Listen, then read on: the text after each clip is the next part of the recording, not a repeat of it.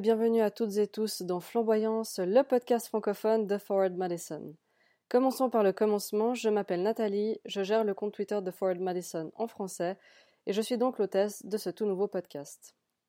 Dans cet épisode, le cinquième déjà, rapide retour sur notre premier tour d'US Open Cup contre Milwaukee Bavarians SC, petit résumé de notre match de championnat à Chattanooga et un point de situation sur le compte Twitter. Mardi dernier, nous avons donc entamé notre aventure en US Open Cup par un déplacement à Milwaukee pour y affronter le Bavarians SC. Malheureusement, pas de lien pour regarder ce match qui était uniquement diffusé, sur ESPN. Je ne peux donc pas vraiment vous donner mes impressions. Mais le match s'est soldé par notre qualification pour le deuxième tour grâce à une victoire de buts à zéro. Les deux réussites de nos Mingos ont été inscrites par Brandon Eaton à la 9e minute et Jiro Toyama à la 36e. Au prochain tour, nous nous rendrons au Texas pour y affronter le El Paso Locomotive, pensionnaire du SL Championship cette fois. Le niveau monte d'un cran. Ce match aura lieu mercredi déjà, à 19h locale ou 2h du matin dans la nuit de mercredi à jeudi à l'heure d'Europe centrale. En ce qui concerne le championnat, samedi, nous sommes retournés dans le Tennessee affronter Chattanooga pour tenter d'obtenir notre revanche suite à notre défaite 1-0 lors du premier match de la saison. Pour cet affrontement, nous ne pouvions malheureusement pas compter sur notre mur irlandais Ryan Coulter, puisqu'il est temporairement de retour en Europe pour obtenir un diplôme d'entraîneur qui reste sa profession, même si avec ses performances jusqu'ici on l'avait un petit peu oublié. Première titularisation en League One pour Brian Sylvestre donc, qui a malheureusement dû s'incliner dès la deuxième minute puisque les Red Wolves ont marqué en profitant d'un manque d'attention de Manley sur son côté droit. Il pensait que la balle allait tranquillement sortir en dégagement, mais c'était sans compter sur le bel effort de Soto pour remettre sur la tête de Doyle qui pouvait tranquillement ajuster Sylvestre dans un moment de flottement général. Sylvestre n'y peut donc pas grand-chose sur ce but et il aurait certainement souhaité mieux pour sa première apparition en tant que titulaire. Chattanooga aura quelques occasions de doubler la mise durant la mi-temps initiale, mais Sylvestre a effectué des arrêts dignes de Coulter qui ont permis à Forward Madison de rester dans le match malgré ce déficit d'entrée de jeu. 1-0 pour les autres à la pause donc, mais Ford Madison est revenu des vestiaires avec la ferme intention de ne pas en rester là. C'est dans ces moments-là que ça devient intéressant de rejouer contre une équipe qu'on a déjà affrontée parce qu'on peut vraiment comparer et se rendre à quel point Madison a progressé. Si lors du premier match les Mingos semblaient hésitants et parfois un peu perdus sur le terrain, là ils se trouvent, parviennent à se décaler et trouver des espaces, ainsi qu'à construire des occasions dangereuses. Et alors ce qui va se passer autour de la 55e minute est complètement dingue. Vous êtes bien assis? Alors c'est parti.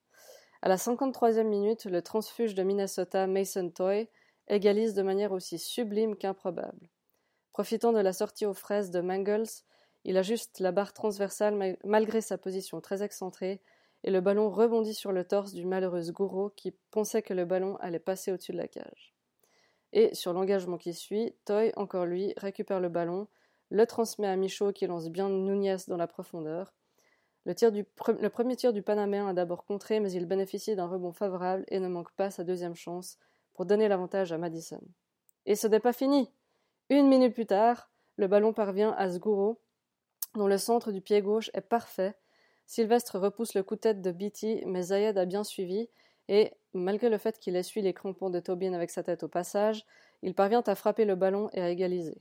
Waouh En cinq minutes, on est passé de 1-0 pour Chattanooga à 2-1 pour Madison, puis 2-2. Quelle minute de folie Bien évidemment, tout s'est calmé après ça, et malgré quelques occasions de part et d'autre, le score en restera là. Ça reste un très très bon point pris en déplacement pour Forward Madison. Un dernier petit commentaire que je me permets de faire parce que ses performances défensives avaient suscité mon admiration, mais j'aimerais bien savoir pourquoi Sean Russell a perdu sa place en défense centrale au profit de Wyatt Humsberg.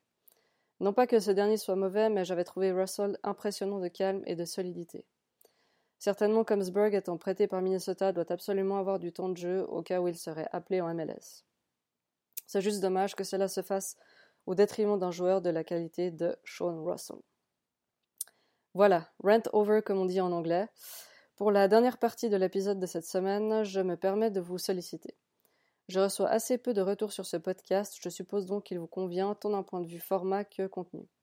Mais qu'en est-il du compte Twitter? Est-ce que vous appréciez le contenu, la façon dont celui-ci est présenté? Est-ce que peut-être vous aimeriez voir d'autres types de tweets? Vous savez, quand je dis à la fin de chaque podcast qu'il ne faut pas hésiter à me contacter, c'est pas juste une phrase bateau comme ça. J'aimerais continuer à faire en sorte que le compte et le podcast aussi vous plaisent, donc vraiment n'hésitez pas. Je vous rappelle mon handle forward msn en majuscule underscore fr en majuscule. Voilà, l'épisode 5 de Flamboyance est terminé. Merci beaucoup de l'avoir écouté. Comme toujours, à très bientôt et bonne semaine. Salut